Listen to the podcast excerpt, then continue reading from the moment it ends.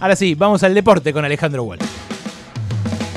Recién contábamos, dábamos la información de que la Copa América se va a jugar eh, en Brasil. Hay que decir que todavía hay algunas cuestiones que son eh, provisorias, ¿no? Que tienen que ver sobre todo por algunas eh, cuestiones que se, se, van barajando en relación a sedes y demás. Es todo muy rápido lo que, lo que sucedió.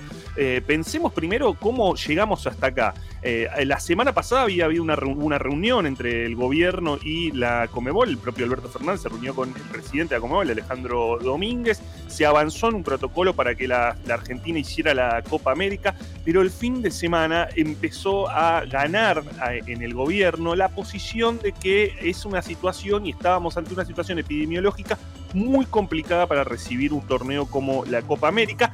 Además de que Conmebol insistía con la idea de que eh, quería que hubiera público. Eh, vos sabés que es así como lo hemos visto en distintas áreas, también había tironeos de posiciones respecto de si, la si se hacía el torneo, había quienes lo veían como algo simbólico, interesante, otros que lo veían como eh, un gran peligro. Anoche, eh, Guado de Pedro, en el programa de Iván Jagroski en C5N, decía lo siguiente cuando todavía, todavía, todavía se avanzaba hacia la idea de que la Argentina iba a hacer la Copa América.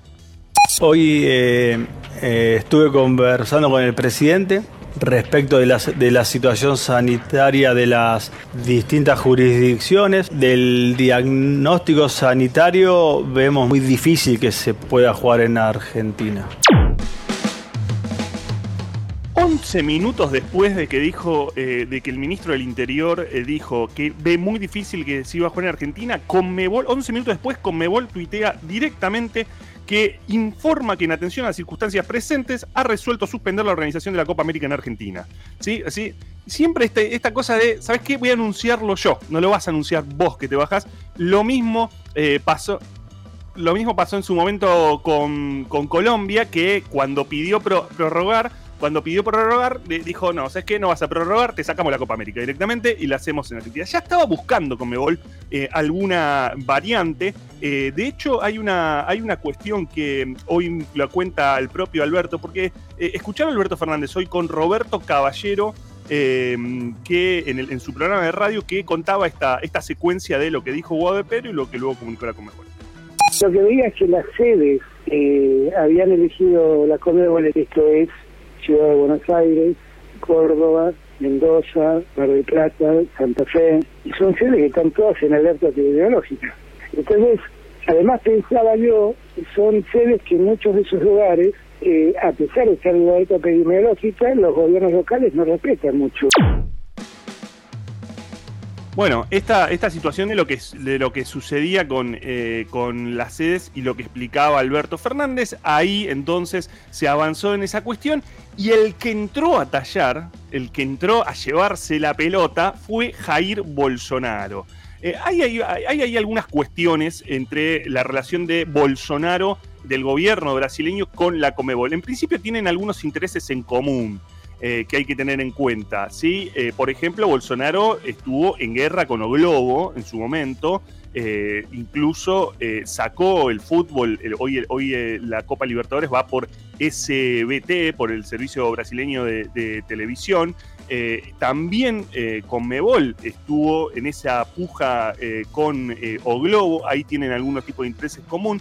estuve hablando con algunos colegas brasileños que conocían de esta situación. Efectivamente, eh, lo que hizo Bolsonaro fue comunicarse inmediatamente para proponer eh, la sede de Brasil. Hubo alguien que eh, el, presidente de Uruguay, Mario Abdo, también fue intermediario. Hay ahí una, una relación entre Bolsonaro y Abdo, o mejor dicho, hay un interés de Abdo también en negociar la represa de Itaipú que se renegocia el año que viene, con lo cual todo ese, todo ese giro y toda esa rosca deriva en que Comebol anuncie hoy que la Copa América se va a jugar en Brasil. Bueno, eh, Abdo, el presidente de Paraguay, eh, es quien eh, funciona como anfitrión de la Conmebol, ¿no es cierto? También ahí quizás eh, el alineamiento político con Bolsonaro, la relación con la Conmebol haya, haya jugado. Te quiero preguntar eso, pero también decirte otra cosa. Bolsonaro, el, recién lo contaba Darío Piñotti con Rey 7K hace un ratito, Bolsonaro viene de hace 48 horas enfrentar una marcha en su contra de 300.000 personas que le gritaron genocida y pidieron el impeachment. O sea que eh, el quilombo que empezaba a ver en Brasil era por el manejo de la pandemia de Bolsonaro, 460.000 muertos, 16 millones de, enfermos, un quilombo tremendo. Y puede ser que haya también eh, lío político. O sea, la Copa América, que era en Colombia, la suspenden por la represión y las protestas. Acá en Argentina la suspenden por el pico de contagios. Brasil tiene las dos cosas, ¿no? Claro, eh, metió, metió, como dijo un amigo esta mañana, metió un 2 por 1 directamente a Comebol y se fue a un lugar donde hay crisis política y hay eh, crisis sanitaria. Eh, recién, mencionábamos las posibles sedes. Una de ellas efectivamente es Manaus, la capital de la Amazonas, en donde nace la cepa de Manaus, la variante P1 de Manaus, la más eh, agresiva en Brasil. También me contaban eh, hoy colegas brasileños que es posible que finalmente la bajen Manaus como sede. Eh, que de todos modos Manaus hoy está en una situación entre las capitales de los distintos estados, está en una situación mucho más aliviada de lo que eh, conocimos allí por enero, febrero, ¿no? donde veíamos eh, esas situaciones angustiantes de falta de oxígeno y, y, muertes. pero digo, si bajan Manaus, una posibilidad es que entre como sede San Pablo. Ahora, en San Pablo, y, vos recién mencionaste Río de Janeiro, en Río de Janeiro se está investigando el hallazgo de la cepa de India, la variante de India eh, en Río de Janeiro.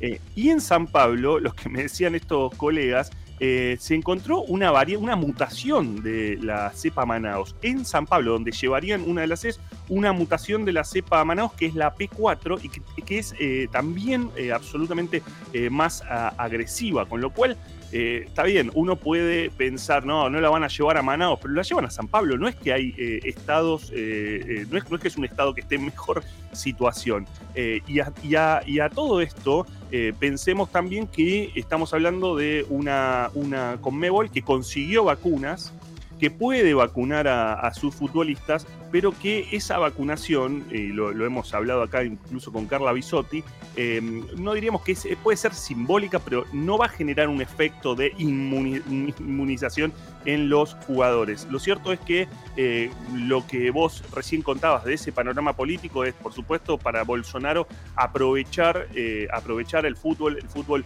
eh, obviamente es un gran, un gran canal de, popularidad. Él sabe que sus mediciones, de hecho, él sabe que sus mediciones, de hecho, en 2019, cuando Brasil alojó la Copa América, y no solo la alojó, sino que ganó esa Copa América, el pico de Bolsonaro se mostraba en todos lados. Se mostraba en los estadios, se mostraba con la camiseta, mirando los partidos y demás. Por supuesto, esto es parte de eso. Y ojo, que no eh, nos sorprenda que además no solamente se organice en Brasil y en estos estados, eh, sino que además haya público en las canchas. Es algo que Bolsonaro lo, busca siempre para los, eh, los partidos del fútbol local. Pero claro, si Bolsonaro niega la pandemia, si Bolsonaro, si Bolsonaro decía que era una gripecinia, ¿cómo no va, cómo no va a buscar que haya público en los estadios?